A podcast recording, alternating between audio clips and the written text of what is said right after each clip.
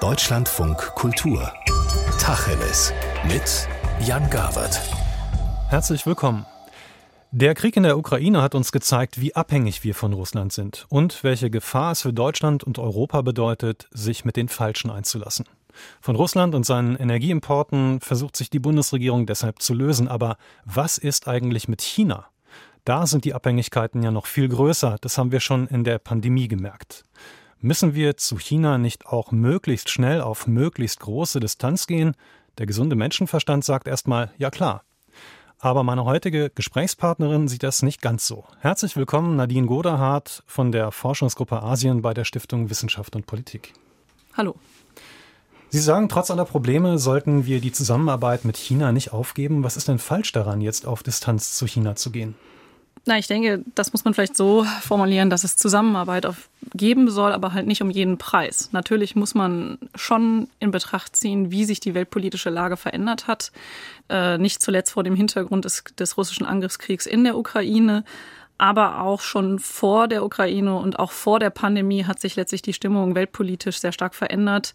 Äh, zweitens muss man auch mit einbeziehen, dass sich China sehr stark verändert hat und sich deshalb natürlich Zusammenarbeit nicht mehr so definieren lässt, wie das vielleicht noch äh, unter der Merkel-Regierung der Fall war.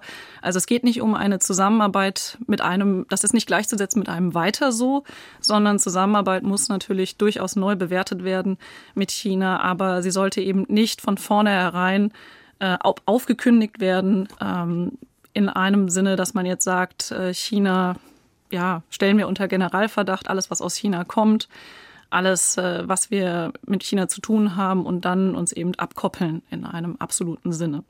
Aber das, was Sie genannt haben, der Krieg in der Ukraine, der von Russland angefangen äh, wurde, das stärkere Auftreten äh, Chinas, die Abhängigkeiten, die es dort gibt, das sind doch eigentlich alles eher Gründe, die Distanz zu vergrößern.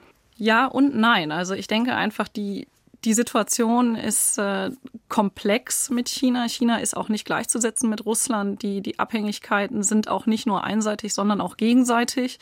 Wenn man auch versteht, dass sowohl Deutschland als auch China Exportnationen sind. Das heißt, diese Abhängigkeit ist äh, mitnichten so einseitig, wie das jetzt im Falle von Russland der Fall ist.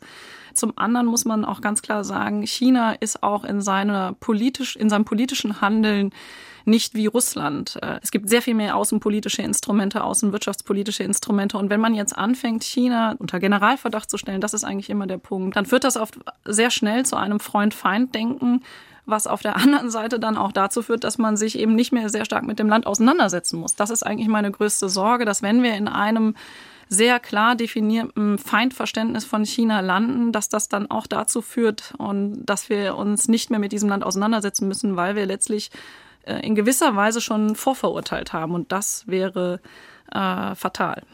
Aber für dieses äh, Feindverständnis, was Sie angesprochen haben, gibt es ja äh, auch gute Gründe, das so wahrzunehmen. Ähm, es gab Recherchen, unter anderem auch vom Deutschlandfunk, zu ähm, hochproblematischen Kooperationen im Hochschulbereich. Da wurde gezielt Wissen abgezapft, zum Beispiel Wissen, was man für militärische Raketentechnik nutzen kann. Ja, richtig. Also wie ich schon gesagt habe, ich, äh, ich sage nicht Zusammenarbeit um jeden Preis, sondern natürlich muss man diese Verbindung neu bewerten. Man muss sehr stark sich anschauen, mit wem, mit welchem Akteur in China arbeitet man zusammen und kann man diese Zusammenarbeit unter den gegebenen Umständen weiterführen oder nicht. Wenn ich von einem differenzierten China-Bild spreche, dann heißt das nicht, dass ich China verharmlosen möchte, sondern eben ganz im Gegenteil. Ich möchte, dass wir weiterhin äh, sowohl als Wissenschaftler als auch in der Politik uns genau anschauen, wie sich China verändert. Und das braucht einfach äh, China-Kompetenz, die nicht an allen Stellen ausreichend vorhanden ist. Was bedeutet das, China-Kompetenz? Ja, China-Kompetenz bedeutet sicherlich zum einen China-Wissen, äh, das heißt insbesondere auch ein Wissen der chinesischen Sprache, um eben chinesische Diskurse verfolgen zu können. Aber man muss sich einfach vorstellen, dass wir das in Lehrplänen brauchen, in der Schule. Und zwar nicht nur ein eigenes Fach, äh, in dem man dann vielleicht die Sprache lernt, sondern in Geografie, in Politik, in Geschichte brauchen wir einfach ein Grundverständnis auch in der Gesellschaft, äh, mit wem wir es zu tun haben. Denn das ist sicherlich ein ganz großer Mangel, den wir nach wie vor in Deutschland auch sicherlich in Europa haben. Das wollte ich gerade fragen. Wie stark sehen Sie denn diese China-Kompetenz in der Politik ähm, und in der Gesellschaft äh, ausgeprägt? Ich denke, das ist sehr unterschiedlich. Wie ich schon gesagt habe, ich denke, in der Breite in der Gesellschaft geht es wirklich darum, äh, anzusetzen, in der Schulbildung möglichst früh eben China mit auf den Lehrplan zu zu setzen. Das ist einfach wichtig. Äh, in der Politik, denke ich, ist es ebenfalls sehr unterschiedlich. Ich meine, die Bundesregierung arbeitet an einer nationalen China-Strategie. Das ist die erste nationale China-Strategie. Und auch in den Ressorts sind die China-Kompetenzen sehr unterschiedlich verteilt. Im, Im, Auswärtigen Amt gibt es ein China-Referat. Äh, das ist äh, gut besetzt, auch mit Leuten, die eben einen sinologischen Hintergrund haben. Aber das ist nicht in jedem Ministerium in dieser Stärke der Fall. Und wenn wir eben nicht nur auf den Bund gucken, sondern sondern vielleicht auch auf die Länder und die Kommunen, dann wird es eben nochmal ganz anders. Und auch, das muss man vielleicht als dritten Punkt hinzufügen, natürlich in der Wirtschaft. Ja, wir haben sehr viel China-Erfahrung in der deutschen Wirtschaft. Wir haben jetzt auch viele ähm, Unternehmer, die zurückkommen, Unternehmerinnen, die zurückkommen aus China. Ähm, dieses Wissen darf einfach auch in gewisser Hinsicht nicht verloren gehen, weil einfach die Kontaktpunkte in den letzten Jahren extrem abgenommen haben. Wir haben sehr wenig ähm, Austausch mit China äh, in allen Bereichen der Gesellschaft. Sie haben eben äh, darauf hingewiesen, dass es darum geht, China zu verstehen, vor allem über wissenschaftliche Zusammenarbeit. Äh, die Politik muss sich dort auskennen. Was müssen wir denn an China verstehen? Was ist wichtig? Ich denke, es geht bei China-Kompetenz vor allem auch um die Kontextualisierung. Es geht im Grunde um Kontext, Kontext, Kontext. Also dass, wenn ich äh, mit einem bestimmten Akteur zu tun habe, ich äh, sowohl den Akteur kontextualisieren kann, als auch das einordnen kann in die weitere China-Politik und den politischen Kontext in China. Was heißt das konkret? Das ähm, heißt, haben, äh, haben Sie ein Beispiel? Ja, das bedeutet, dass ich äh, verstehe, wenn zum Beispiel, also im politischen Kontext kann man davon sprechen, dass ich äh, wenn ich mich mit China auseinandersetze und zum Beispiel in internationalen Organisationen auf chinesische Akteure treffe, äh, es ähm, deutschen oder auch europäischen ähm, Entscheidungsträgerinnen ähm, bewusst sein muss, dass bestimmte Begrifflichkeiten an, einfach anders genutzt werden im chinesischen Kontext. Beispiel Menschenrechte, Beispiel Demokratie, Offenheit, Transparenz, Inklusivität. Bleiben Sie mal bei den Menschenrechten. Wie versteht China das anders? Also ich denke, das, was wir ganz klar sehen, ist der Versuch, äh, den Begriff der universalen liberalen Menschenrechte ganz klar umzudefinieren in eben ein Sozialverständnis der, der Menschenrechte. Das heißt, es geht darum, dass man zuerst eben wirklich auch wirtschaftliche Entwicklung fördert, um dann sozusagen also einen sozioökonomischen äh, Status erreicht, um dann äh, eben auch über eine gewisse Form von freiheitlichen Menschenrechten zu sprechen. Da ist China auch nicht alleine. Das vertreten relativ viele Nationen in den Vereinten Nationen, dass eben Entwicklung vor Menschenrechten kommt. Das ist trotz allem, äh, muss man sich vorstellen, ist das eben sehr äh, schwierig, sage ich mal, in den einzelnen Fällen immer ganz klar zu unterscheiden von dem, sage ich mal, was man vielleicht im Westen versteht. Die Begrifflichkeiten sind oft sehr ähnlich, dann findet das in Übersetzungen statt und es klingt halt erstmal alles vielleicht sehr, ja, gar nicht so unterschiedlich. Äh, entscheidend ist das zum Beispiel auch bei solchen Begrifflichkeiten wie Multilateralismus. Ja, China stellt sich immer oder setzt sich immer sehr stark für den Multilateralismus ein, aber äh, dieser Multilateralismus basiert möglicherweise nicht äh, auf bestimmten Normen oder auf bestimmten Regeln, die man vorher zusammen festlegt und dann äh, eben miteinander zum Beispiel in Kooperations, äh, Kooperationsverhältnisse eingeht, sondern es ist eben ein Multilateralismus, der auf China ausgerichtet ist. Ähm, man würde davon sprechen, gewisse China plus X-Mechanismen, wie man das jetzt zum Beispiel bei ja, bei der SCO, der Shanghai Kooperation für Zusammenarbeit sieht oder auch lange Zeit bei dem Bündnis mit den osteuropäischen Staaten gesehen hat, wobei das auch ein gutes Beispiel ist, wo die Grenzen dieser ähm, Möglichkeiten sind. Ich würde gerne noch mal einen Punkt zurückgehen. Sie haben eben angedeutet, dass die Verbindungen zwischen äh, Deutschland und China weniger geworden sind. Die Politik hat sich verändert unter Xi Jinping, dem äh, Präsidenten. Äh, der seit 2013 China führt. Wie hat sich diese Politik denn verändert? Ja, also sie hat sich unter Xi Jinping zentral äh, verändert, in dem Sinne, dass es, äh, ich denke, der chinesischen Führung nicht mehr darum geht, sich in ein internationales System zu integrieren, bestimmte Normen ähm, zu akzeptieren und sich möglicherweise auch anzupassen, sondern es geht ganz entscheidend darum, China an die Welt, äh, die Welt an China äh, anzudocken und damit eben auch die Welt sozusagen kompatibel zu machen zu dem, was die chinesische kommunistische Partei darstellt. Und ein Beispiel dafür ist die Belt and Road Initiative und die Infrastrukturaußenpolitik, die China betreibt. Belt and Road, das ist die neue Seidenstraße. Die neuen Seidenstraßen, äh, genau. Das ist aber auch nur ein Beispiel. Ich bezeichne das immer als eine Art von Konnektivitätspolitik, die China beschreibt. Also Konnektivität, die man eben in jeglichem Bereich aufbaut, in jeglicher äh, in jeglichem Sektor, ob das nun äh, technologisch, ähm, Infrastruktur, Logistik. Ich glaube, das müssen Sie erklären. Was heißt das ganz konkret Konnektivität? Wenn ich ähm, zum Beispiel Knotenpunkte im Logistikbereich, äh, das sind Bahninfrastrukturen, das sind auch Häfen, das, äh, dazu gehören auch äh, Flughäfen. Wenn ich die kontrolliere, habe ich eine gewisse, kann ich sozusagen ab einem bestimmten Punkt auch Standards setzen. Das ist ein Punkt. Oder dass ich halt ähm, natürlich Infrastruktur auch in anderen Ländern ausbaue, um eben auch meinen meine Reichweite in diesen Regionen, wie zum Beispiel in, in Afrika oder im globalen Süden im Allgemeinen, auszudehnen. Und dieses Verständnis von Konnektivität wird eben im chinesischen Kontext dann oft auch gleichgesetzt damit, dass es ganz inklusiv ist. Das heißt, es bezieht eben auch schwächere Länder mit ein. Es ist offen. Äh, ich betone das jetzt immer in Anführungsstrichen. Ähm, es ist es sorgt dafür, dass auch schwächere Länder zu mehr Prosperität, mehr Wohlstand gelangen können, eben immer unter der Formel, dass man eben Entwicklung schafft, in den Entwicklungsweg, den China eben selber gegangen ist, in Teilen hier eben auch anderen Ländern anbietet. Und das ist eine, ein sehr komplexes Unterfangen, weil das eben nicht nur, sage ich mal, bilateral auf Regierungsebene stattfindet, sondern natürlich die globalen Player aktiv sind, aber auch äh, Provinzen sind unterwegs oder auch zum Beispiel kommunale Regierungen, die eben dann Investitionen von Unternehmen in ihren Regionen unterstützen. Ist, ist diese Politik der Grund dafür, dass China zunehmend als Bedrohung im Westen wahrgenommen wird?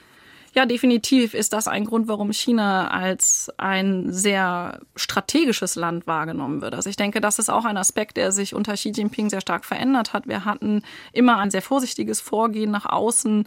Man hat sozusagen immer versucht, sehr lange sein Licht unter den Scheffel zu stellen. Und mit Xi Jinping hat sich das einfach fundamental verändert. Man zeigt äh, und ist selbstbewusst, äh, dass man einen eigenen, erfolgreichen Modernisierungsweg gegangen ist, der eben nicht gleichzusetzen ist mit einer Verwestlichung des Landes, das heißt mit einer Demokratisierung in einem westlichen Sinne. Und in diesem Sinne kann man eben sehr selbstbewusst nach außen auftreten. Und natürlich, wenn China, heute würden wir nur noch von globalem China sprechen, nicht ohne Grund, so eben auftritt, dann ist das definitiv eine Herausforderung und auch ein, ein ernstzunehmender Rivale in vielen Bereichen, keine Frage. Äh, Sie haben eben angedeutet, wie China versucht, den äh, Machtbereich auszubauen, was uns in den letzten Wochen äh, sehr bewusst geworden ist, ist, dass so ein ähnlicher Konflikt, wie ihn äh, Russland äh, mit der Ukraine führt, auch in Asien aufflackern könnte, nämlich äh, mit Blick auf Taiwan. Da besteht auch die Sorge, dass es dort zu einer Invasion Chinas kommen könnte. Können Sie uns das einordnen? Für wie wahrscheinlich halten Sie das? Also ich denke, das, was wir in den letzten Wochen gesehen haben, ist, dass China gar nicht unbedingt in Taiwan einmarschieren muss, um äh, eine große weltwirtschaftliche Krise heraufzubeschwören. Also das, was, denke ich, deutlich wurde nach dem Pelosi-Besuch äh, auf Taiwan, ist, dass die Militärübungen Chinas deutlich gemacht haben, dass sie eben Taiwan blockieren können und damit eben auch die Seewege blockieren können und damit auch ähm, das, was dann auch hier sehr stark diskutiert wurde in Deutschland, die Halbleiterproduktion ähm, empfindlich stören können, äh, weil eben die Lieferketten unterbrochen sind. Und ich denke, das, das ist einfach erst zunächst erstmal das, was, äh, was insbesondere dann natürlich auch deutsche Politik, ähm, deutsche Wirtschaft äh, extrem wahrgenommen hat und auch, denke ich, den Blick auf Taiwan komplett verändert hat in unserer Diskussion hier in Deutschland. Wie wahrscheinlich ist äh, dieser Angriff auf Taiwan, der nun sehr intensiv diskutiert wird, äh, sowohl in Europa als auch international? Ich denke, Jetzt äh, steht in China der Parteikongress an. Da geht es darum, dass Xi Jinping eine dritte Amtszeit bestätigt bekommt. Das ist absolut erstmal im Zentrum und wir müssen einfach jetzt wirklich abwarten, was dann sich Mitte Oktober abzeichnet und inwiefern sich dann vielleicht auch mit dieser dritten Amtszeit chinesische Politik wiederum verändert. Also es kann durchaus auch möglich sein, dass Xi Jinping dann tatsächlich auf Reisen geht, das, was er ja lange Zeit nicht getan hat, und dass sich dann möglicherweise ja, äh, Kanäle auch wieder öffnen. Ich bin da sehr vorsichtig optimistisch, ähm, weil es natürlich in keinster Weise so sein wird wie vor der Pandemie. Sie hören Deutschlandfunk Kultur heute mit Nadine Godehardt von der Stiftung Wissenschaft und Politik und wir sprechen darüber, dass Europa sein Verhältnis zu China neu sortieren muss. Frau Godehardt, Sie sagen, China versucht, äh, die Welt zunehmend nach seinen Regeln zu gestalten und ähm, das sind Regeln, die uns so nicht gefallen. Ähm, wir haben eben über das andere Verständnis von Menschenrechten gesprochen, ähm, das Verhältnis zur Demokratie. Und eingangs haben Sie auch klar gemacht, dass es wichtig ist, China zu verstehen, äh, kulturell, wissenschaftlich, politisch, dass da der Kontakt nicht abreißen darf. Äh, aber die Beziehungen ähm, haben ja vor allem auch eine andere, sehr konkrete Ebene, nämlich eine wirtschaftliche. Äh, wie muss sich dieses Verhältnis da ändern?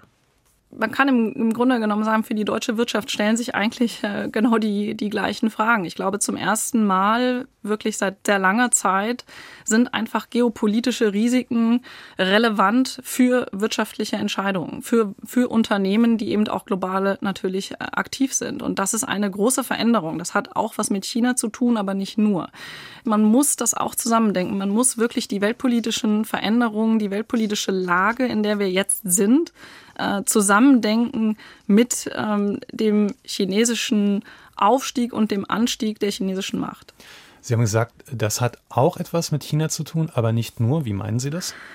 Man muss wirklich die, die weltpolitischen Entwicklungen sehen. Ich denke, für, für, für deutsche Unternehmen, und das merke ich auch selber ähm, an, den, an den Diskussionen, äh, zu denen ich eingeladen werde oder die, die ich auch selber führe mit, mit Unternehmensvertreter und Vertreterinnen, das Interesse daran, wie sich zum Beispiel die Geopolitik weiterentwickelt und was dort eben für Risiken auch auf Unternehmen zukommen, ist enorm gestiegen. Und ich habe den Eindruck, natürlich macht jedes Unternehmen äh, Risikobewertungen, wenn sie auch in China investieren oder wenn sie in Asien investieren. Aber das erste Mal spielt eben Politik eine sehr große Rolle und es herrscht einfach eine sehr große Verunsicherung und eine sehr große Unsicherheit im Allgemeinen.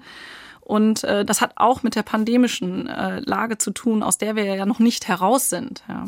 Von welchen Risiken sprechen Sie? Unterbrechung von Lieferketten? Oder? Unterbrechung von Lieferketten, ganz klar. Äh, auch jetzt mit Blick auf China natürlich die harte Covid-Politik in China, dass man eben wirklich äh, in spontanen Lockdowns geht. Ich denke, viele, gerade auch deutsche Unternehmer und Unternehmerinnen sind quasi traumatisiert, wenn sie jetzt äh, in Shanghai waren oder an anderen Orten in China und jetzt zurückkommen das, äh, das ist natürlich auch das Dilemma, in dem wir sind. Auf der einen Seite stimmt es, sage ich, brauchen wir irgendwie mehr Kontakt oder weiterhin Kontakt zu China. Aber auf der anderen Seite stehen wir eben auch vor dem Dilemma, dass es auch nicht einfacher wird.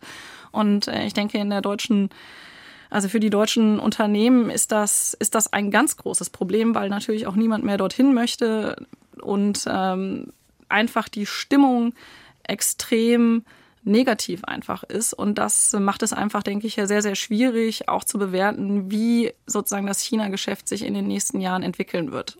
Aber kann man das so äh, sagen? Es will keiner mehr dorthin. Die BASF zum Beispiel bringt gerade eine der größten Investitionen, ich glaube, eine der größten Investitionen aus Deutschland äh, in China überhaupt äh, auf den Weg. 10 Milliarden Euro für eine Produktion in äh, Südchina. Ja, man muss unterscheiden. Das ist richtig zwischen den, den großen Unternehmen, äh, den Global Playern, äh, dazu gehört BASF sicherlich, äh, und eben den Mittelstand, dem deutschen Mittelstand. Das muss man einfach deutlich unterscheiden. Ähm, BASF spielt einfach in einer anderen Liga. Äh, und hier trifft es halt auch zu, dass sich äh, zunehmend das äh, China-Geschäft lokalisiert. Das heißt, die großen Player trennen ihr China-Geschäft von dem Rest ihrer Geschäfte. Und das, ja, das ist in gewisser Hinsicht schon eine Tendenz auch zur Abkopplung. Und das bedeutet, dass ein Unternehmen wie BASF im Endeffekt die Einnahmen, die sie dann in China machen, in China reinvestieren und das können sich halt, ich sag mal, mittelständische Unternehmen äh, in der Form nicht leisten. Das heißt, all die Risiken, auch mit Blick auf die Lieferketten, äh, betreffen insbesondere den deutschen Mittelstand, äh, ich sag mal, den Unternehmer, der eine Fabrik in China hat ähm, und eben davon abhängig ist, dass seine Produkte wieder zurück auch nach Deutschland kommen. Und das ist ein anderes Thema.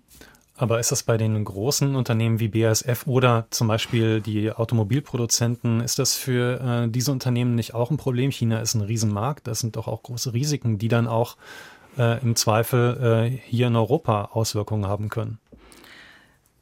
Das stimmt, aber ich denke, das, was wir einfach sehen, diesen Trend, dass man sozusagen für das China-Geschäft ähm, produziert und dass man sozusagen den chinesischen Markt in gewisser Weise äh, autark bespielt und auch die Systeme, die unternehmerischen Systeme voneinander trennt, das ist schon eine Reaktion auf diese Risiken. Das können sich halt in erster Linie Unternehmen leisten, die eben wirklich als Global Player auch noch andere Ausweichmärkte haben. Das ist eben, wie gesagt, für den Unternehmer, der da vor zwei, drei Jahren oder vor fünf Jahren seine Fabrik gebaut hat, eine ganz andere Geschichte. Ich denke, problematisch wird es halt, wenn es wirklich zu einem Zwischenfall kommt. Ob das nun Taiwan ist oder ob das äh, eine neue, ich sag mal, Covid-Welle ist, die dann wirklich äh, oder auch eine massive Krise zwischen den USA und China, die nochmal über das hinausgeht, was wir im Moment erleben. Dann äh, stellt sich halt die Frage, wie die deutsche Bundesregierung sich dazu aufstellt. Unterstützt man dann diese Firmen vor Ort weiterhin? Also ich rede jetzt von den Glo Global Playern, BASF und auch die Automobilbranche. Oder sagt man, es war euer Risiko, äh, dorthin zu gehen und ähm, äh, es tut uns leid, wir können euch nicht alle retten. Ja? Die Auseinandersetzung mit China wird, denke ich, in mittelfristig auch das Verhältnis zwischen der Deutsch, dem deutschen Staat, also dem Staat und der Wirtschaft in Deutschland ähm, verändern. Wie sollte sich die Bundesregierung denn da aufstellen? Sollte sie einspringen bei Risiken? Wir haben ja jetzt kürzlich erlebt, dass zum Beispiel bei Volkswagen Staatsgarantien nicht gewährt wurden, weil ähm, der Wirtschaftsminister Robert Habeck von den Grünen äh, gesagt hat, mit der Menschenrechtslage, mit den ähm, Hinweisen, die es auf Zwangsarbeit gibt unter Uiguren, äh, dass äh, die Bundesregierung das nicht mitmacht. Ja, man muss hinzufügen, dass es um das Werk ging, auch in äh, Xinjiang, also in der Provinz, in, in der es eben wirklich auch die massiven Menschenrechtsverletzungen gegen die Uiguren gibt. Und ich finde, das ist absolut äh, nachvollziehbar, was, was, was das Wirtschaftsministerium dort gemacht hat. Und das ist auch genau das, äh, was ich meine. Man muss eben, wenn, das ist in meinen Augen auch wert, wertegeleitete Außenwirtschaftspolitik, äh, wo man das eben in eine klare Verbindung stellen kann. Aber pauschal zum Beispiel zu sagen, wir äh, wir äh, kündigen, sage ich mal, Hermes-Bürgschaften äh, aus, das halte ich für schwierig. Also es muss eben in diese, ich sag mal, in diese klare Argumentationskette dann auch kommen. Ja. Aber was soll der Maßstab dann sein? Ja, der, das ist, äh, das ist wirklich Verhandlungssache. Also wir sind an dem Punkt, wo wir jeden, wo wir uns jeden Fall eben wirklich sehr genau anschauen müssen. Ich denke, mit Blick auf BASF, wie ich schon gesagt habe, bei den Global, bei diesen großen Playern ist es eine, eine, eine ganz andere Frage, ähm, zurückzugreifen dann auf Steuergelder, als wenn wir über den Mittelstand sprechen. Und wir müssen eigentlich sehr viel stärker weggehen von diesen großen äh, Investitionen, auf die wir dann schauen und auf die alle blicken und wirklich uns die Frage stellen, wie gehen wir, wie versuchen wir, ich sag mal, den, den Mittelstand dazu bewegen, sein Geschäft auch zu diversifizieren. Das kann nur gehen, wenn eben auch die Bundesregierung Anreize schafft oder eben auch äh, ja, Ressourcen bereitstellt, um dann zum Beispiel in Asien andere Optionen aufzuzeigen. Aber das verändert wirklich auch nachdrücklich äh, deutsche Außenwirtschaftspolitik und äh, Industriepolitik. Ja. Das waren jetzt Beispiele aus China. Schauen wir mal nach Deutschland. Ähm, auch da hat sich die Politik geändert. Robert Habeck, der Wirtschaftsminister von den Grünen, hat gesagt, das wird robuster. Ganz konkret im Fall des Hamburger Hafens, da will da die chinesische Reederei Costco einsteigen. Habeck lehnt das ab. Hat er recht? Also ich bin mir gar nicht so sicher, ob es schon eine ganz klare Aussage aus dem Wirtschaftsministerium gibt zu diesem Thema, aber es wird eine wegweisende Entscheidung werden, ob die Bundesregierung dieser Investition zustimmt oder nicht, weil das auch innerhalb der Bundesregierung mit Sicherheit sehr umstritten ist. Ich finde, wenn man die Gesamtlage sieht, dass Hamburg ist natürlich ein symbolträchtiger Hafen. Hamburg, der Hamburger Hafen war bis jetzt immer unabhängig. Das ist, wenn man sich äh, das Hafengeschäft anschaut, wirklich außergewöhnlich. Viele große Häfen haben Terminals verkauft, auch an Costco, ja, Rotterdam als Beispiel.